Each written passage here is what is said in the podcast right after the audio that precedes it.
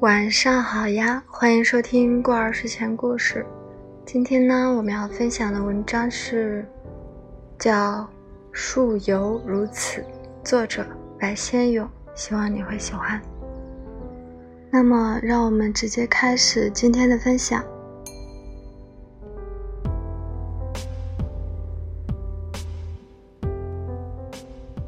我家后院西隅近篱笆处，曾经种有一排三株意大利柏树。这种意大利柏树原本生长于南欧地中海畔，与其他松柏皆不相类。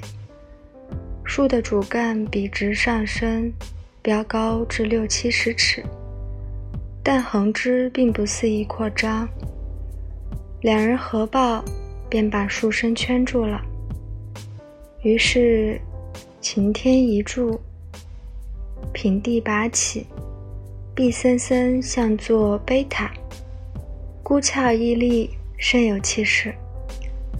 南加州滨海一带的气候温和似地中海，这类意大利柏树随处可见。有的人家深宅大院，柏树密植成行。远远望去，一片苍郁，如同一堵高耸云天的墙环。我是一九七三年春迁入银谷这栋住宅来的。这个地区叫银谷，因为三面环山，林木幽深，地形又相当隐蔽。虽然位于市区，因为有山丘屏障，不易发觉。当初我按报上地址寻找这栋房子，弯弯曲曲，迷了几次路，才发现，原来山坡后面别有洞天。谷中隐隐约约，竟是一片住家。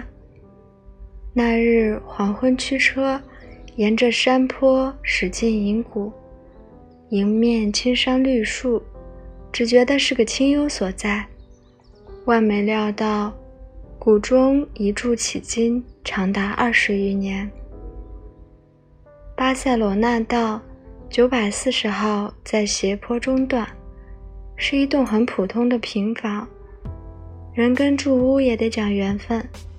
这栋房子，我第一眼便看中了，主要是为着屋前屋后的几棵大树。屋前一棵宝塔松。庞然伫立，颇有年份。屋后一对中国鱼，摇曳生姿，有点垂柳的风味。两侧的灌木丛又将邻居完全隔离，整座房屋都有树荫庇护。我喜欢这种隐遮在树丛中的房屋，而且价钱刚刚合适，当天便放下了定阳。房子本身保养的还不错，不需修补。问题出在了园子里的花草。屋主偏爱常春藤，前后院种满了这种藤葛，四处窜爬。常春藤的生命力强韧惊人，要拔掉煞费功夫。还有雏菊、罂粟、木槿，都不是我喜爱的花木，全部根除。工程浩大，绝非我一人所能胜任。幸亏那年暑假，我中学时代的挚友王国祥从东岸到圣巴巴拉来帮我，两人合力把我银谷这座家园重新改造，变植我属意的花树，才奠下日后园子发展的基础。王国祥那时正在宾州州立大学做博士后研究，只有一个半月的假期，我们却足足做了三十天的园艺工作。每天早晨九时开工，一直到傍晚五六点才鸣金收兵，披荆斩棘，去无存菁，消除了几卡车的废枝杂草，终于。把花园理出一个轮廓来。我与国祥都是生手，不惯功劳，一天下来腰酸背痛，幸亏圣巴巴拉夏天凉爽，在和风煦日下，胼手知足，实在算不上辛苦。圣巴巴拉附近产酒，有一家酒厂酿制一种杏子酒，清香甘冽，是果子酒中的极品，冰冻后特别爽口。邻舍有李树一株，枝桠一半伸到我的园中。这棵李树真是异种，是牛血李，肉红汁多，味甜如蜜，而且果实特大。那年七月，一树累累，挂满了小红球，委实诱人。开始我与国祥还有点顾忌，到底是人家的果树。光天化日之下，采摘邻居的果子，不免心虚。后来发觉，原来加州法律规定，长过了界的树木，便算是这一边的产物。有了法律根据，我们便架上长梯，国祥爬上树去，我在下面接应。一下功夫，我们便采集了一桶殷红光鲜的果实。收工后，夕阳西下，清风徐来，坐在园中草坪上，嘬杏子酒，但牛血里，一日的疲劳很快也就消除了。圣巴巴拉有“太平洋的天堂”之称，这个城的山光水色的确有令人流连低回之处，但是我觉得。这个小城的一个好处是海产丰富，石头蟹、硬贝虾、海胆、鲍鱼都属本地特产，尤其是石头蟹，可煎，肉质细嫩鲜甜，还有一双巨螯，真是圣巴巴拉的美味。那个时候，美国人还不很懂得吃带壳螃蟹，码头上的鱼市场。生猛螃蟹，团鳍一元一只，煎鳍不过一元半。王国祥是浙江人，生平就好这一样东西。我们每次到码头鱼市，总要携回四五只巨蟹，蒸着吃。蒸蟹第一讲究是火候，过半分变老了，少半分又不熟。王国祥蒸螃蟹全凭直觉，他注视着蟹壳慢慢转红，叫一声“好”，将螃蟹从锅中一把提起，十拿九稳，正好蒸熟，然后佐以姜丝、米醋，再烫一壶绍兴酒，那便是我们的晚餐。那个暑假，我和王国祥骑马掏掉数打石头蟹。那年我刚拿到终身教职，台北人出版没有多久。国祥自加大伯克利毕业后，到宾州州大去做博士后研究，是他的第一份工作。那时他对理论物理还充满了信心热忱。我们憧憬的人生前景是金色的，未来命运的凶险，我们当时浑然未觉。园子整顿停当，选择花木却颇费思量。百花中，我独钟情茶花。茶花高贵，白茶雅洁，红茶浓丽，粉茶花俏生生，娇滴滴，自是惹人怜惜。即使不开花，一树碧亭亭，也是好看。茶花起源于中国。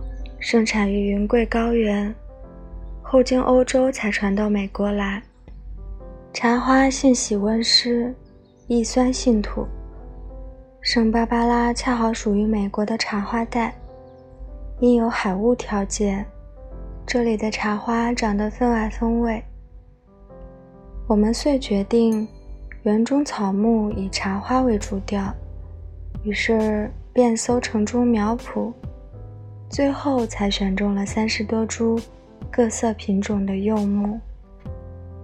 美国茶花的命名有时也颇具匠心，白茶叫天鹅湖，粉茶花叫娇娇女，有一种红茶，名为艾森豪威尔将军，这是十足的美国茶。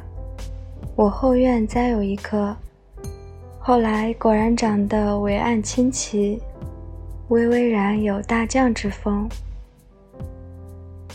花种好了，最后的问题只剩下后院西隅的一块空地。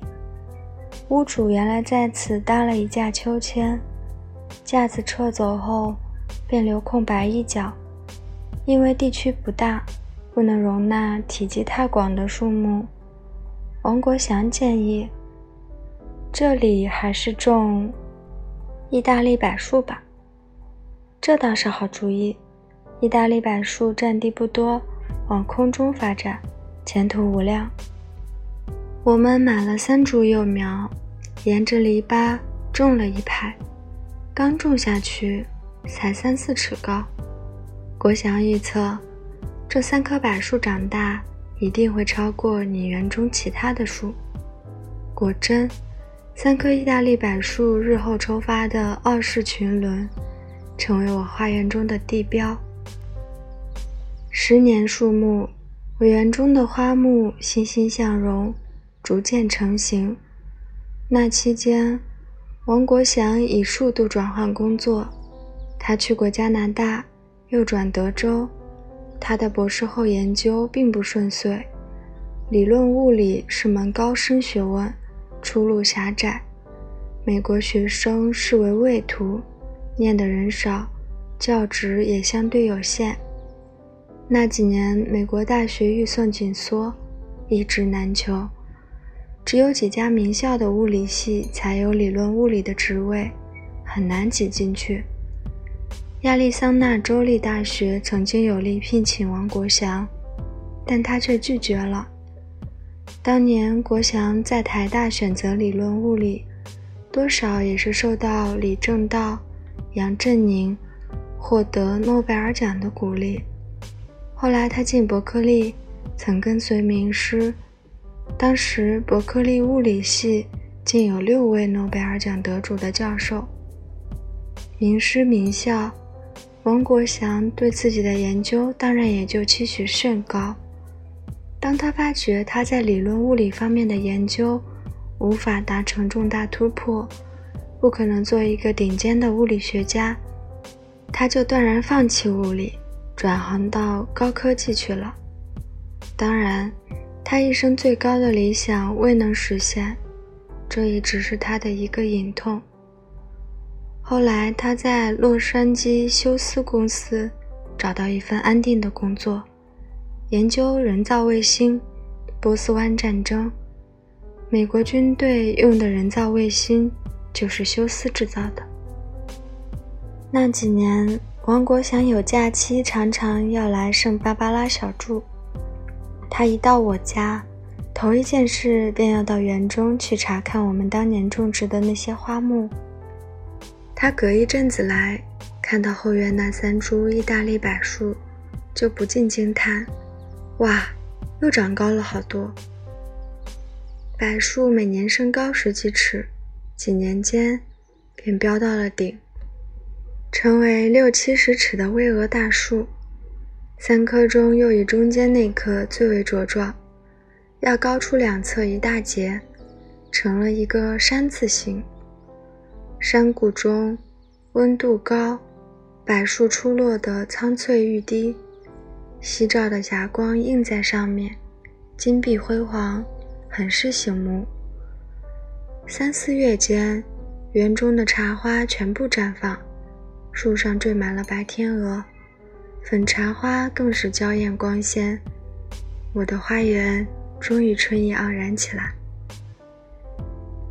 一九八九年，岁属蛇年，那是个凶年。那年夏天，有一天，我突然发觉后院三棵意大利柏树中间那一株，叶间露出点点焦黄来。起先我以为暑天干热。植物不耐旱，没料到，才是几天功夫，一棵六七十尺的大树，如遭天火雷击，骤然间通体焦枯而亡。那些针叶一处便纷纷断落。如此孤标傲世、风华正茂的常青树，数日之间竟至完全坏死。奇怪的是，两侧的柏树却好端端的，依旧青苍无恙。只是中间赫然竖起槁木一株，实在令人触目惊心。我只好叫人来把枯木砍掉拖走。从此，我后院的西侧。便出现了一道缺口。柏树无故枯亡，使我郁郁不乐了好些时日，心中总感到不祥，似乎有什么奇祸即将降临一般。没有多久，王国祥便生病了。那年夏天，国祥一直咳嗽不止。他到美国二十多年，身体一向健康。连伤风感冒也属罕有。他去看医生检查，验血出来，发觉他的血红素竟比常人少了一半，一公升只有六克多。接着，医生替他抽骨髓化验，结果出来后，国祥打电话给我，我的旧病又复发了。医生说。是再生不良性贫血。郭翔说话的时候，声音还很镇定，他一向临危不乱，有科学家的理性与冷静。可是我听到那个长长的奇怪病名，就不由得心中一寒，一连串可怕的记忆又涌了回来。好啦，这篇文章比较长，我们今天第一部分就先分享到这里。晚安。